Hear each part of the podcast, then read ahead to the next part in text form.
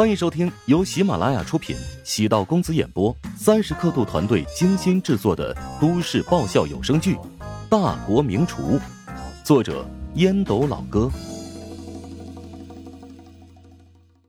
第三百二十七集。陶如雪觉得，乔治还是心里有疙瘩。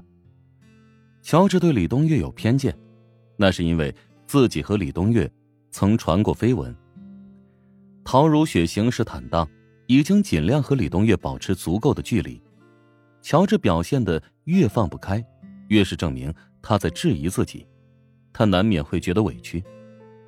乔治拍着自己的胸口：“我虽然跟他相处的时间不久，但是，我和他的性别是一样的，都是男人，我比你更知道男人的心理。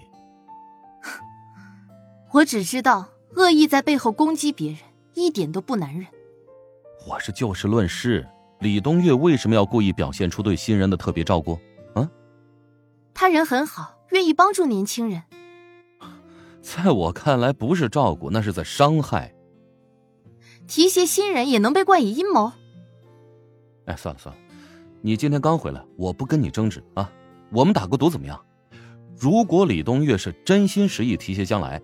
那么我在自己的自媒体账号上发表一个帖子：“乔帮主，爱帮主夫人陶如雪，如何？”一句话让人气，一句话让人笑。陶如雪强忍笑意：“不，帖子的内容这么发，乔治是个败类。”哎，好，就按你的意思来。如果证明李东岳别有用心，那你你得让我亲一口。亲就亲，又不是没亲过。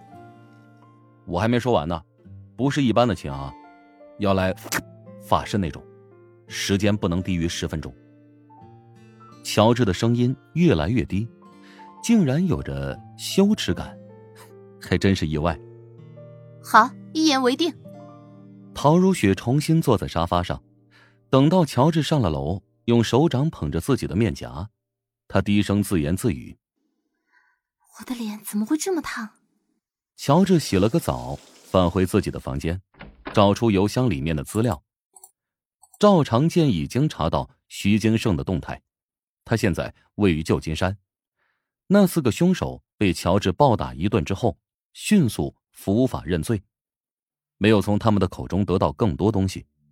他们承认与一个姓侯的中间人有过接触，当时交易时收的是现金。雇主要求是两根手指，因为情况紧急，他们只割掉了一根。雇主通过中间人，还是将尾款爽快打给他们。至于那个侯姓中间人，也是用虚假身份跟他们联系。虽然无法调查谁是真凶，但乔治认定，跟徐金胜有关。徐金胜在旧金山正在运营蜀爵集团的国际计划。怀香集团在全球主要城市也有相应的布局。徐金胜是刘达的首徒，身上有很多头衔，是烹饪协会认定的国家级厨师。他不仅擅长烹饪，而且在管理上也有很丰富的经验。蜀爵集团的董事长郑世成原本打算将徐金胜聘为副总裁，被徐金胜委婉拒绝。他心甘情愿的为刘达卖命，不代表他愿意低头为郑世成做事。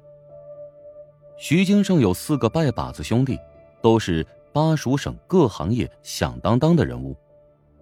除了在蜀爵集团担任职务之外，徐金胜还拥有七八家有名的巴蜀餐馆，因此，他不仅有人脉势力，还有经济基础。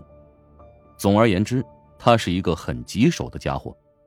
不仅白道有门路，而且黑道通吃。对徐金胜的计划要徐徐谋之。乔治不仅是为了打击徐金胜，还得对刘达做到致命一击。刘达才是罪魁祸首，否则即使自己报复了徐金胜，刘达还会安排其他弟子对自己进行骚扰。斩草必须除根，世道便是如此。虽然乔治跟刘达素未谋面，但是梁子便这么结下了，这也印证了他的狗性哲学。木秀于林，风必摧之。如果自己没有在厨王大赛上取得厨王称号，刘达也不会指使董国设计自己，也就没有后来的繁琐事情。想要对付徐金胜，光靠自己的能力还不足够，必须借助别人的力量。自己手里拥有的资源有限，宋恒德、皇城是自己最大的借力。刚麻烦过皇城，不好太过频繁的求他相助。如果告诉宋恒德想要设计除掉徐金胜，他肯定会燃起兴趣。宋恒德从前几次跟自己的合作中已经尝到甜头，帮自己也等于帮他。陶南方原本打算重点扶持谭震，用来平衡宋恒德。宋恒德不仅没有被压垮，反而位置越坐越稳。至于谭震，仍处于弱势。乔治拨通宋恒德的电话，将前因后果详细讲述了一番。宋恒德立即反应过来，皱眉道：“你不会是想对付徐金胜吧？怎么样，敢不敢跟我再合作一次？”这徐金胜可没那么容易对付，而且他是刘达的心腹，如果动了他的话，刘达绝对会反击，那样会让怀乡集团和蜀爵集团彻底撕破脸皮呀。其实我想对付的是刘达你还真是胆大包天呐刘达。岂是那么好算计的？不过，如果蜀爵集团没了刘达，就成了个空壳子，从一线餐饮集团直接变成三四线了。别急着拒绝，等我说完计划，再给我一个确切答复。宋恒德对乔治已经很了解，他不是那种信口开河、不切实际的人。既然给自己打这个电话，说明。他心中已经有了初步的计划，而且计划是具备可执行性的。这通电话打了足有两个小时，看似是乔治在说自己的想法，其实也是在和宋恒德推敲商讨计划的合理性。宋恒德对乔治有了更加深入的了解，这小子对细节的把控让人震惊啊！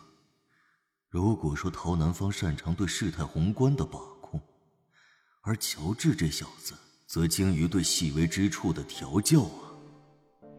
宋恒德也不知为何，总是将陶南方和乔治进行对比。或许是觉得乔治总有一天会主持怀香集团的工作，但宋恒德又觉得这并非唯一答案。乔治对怀香集团并不感兴趣，他每次提及怀香集团。都以一种旁观者的角度切入。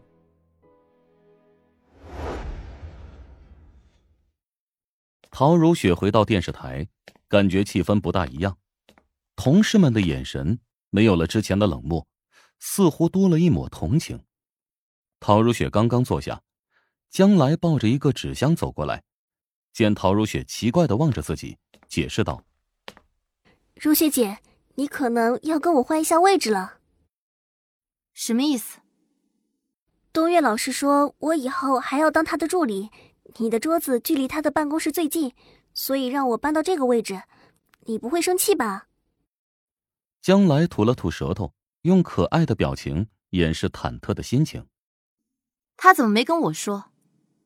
陶如雪抬头看了一眼李东月的办公室，门虚掩着，说明李东月在办公室里。你先不要着急搬桌子，我进去问一下他。江来应了一声，将箱子放在桌子上，压住了陶如雪的笔记本电脑。陶如雪皱了皱眉，将电脑抽出，塞入抽屉，锁好之后，朝房间里走去。江来望着陶如雪的背影，嘴角露出一丝不屑的表情。江来这几天穿着打扮变化很大，之前还有些校园青葱、学生味道，如今穿的十分精致。一副职场 OL 风，衣服都是李东岳昨天从后备箱取出来拿给他的。将来发现东岳老师实在太贴心了，对自己的身材尺寸了如指掌，尤其是脚上穿的那双鞋，尺码与自己完全契合。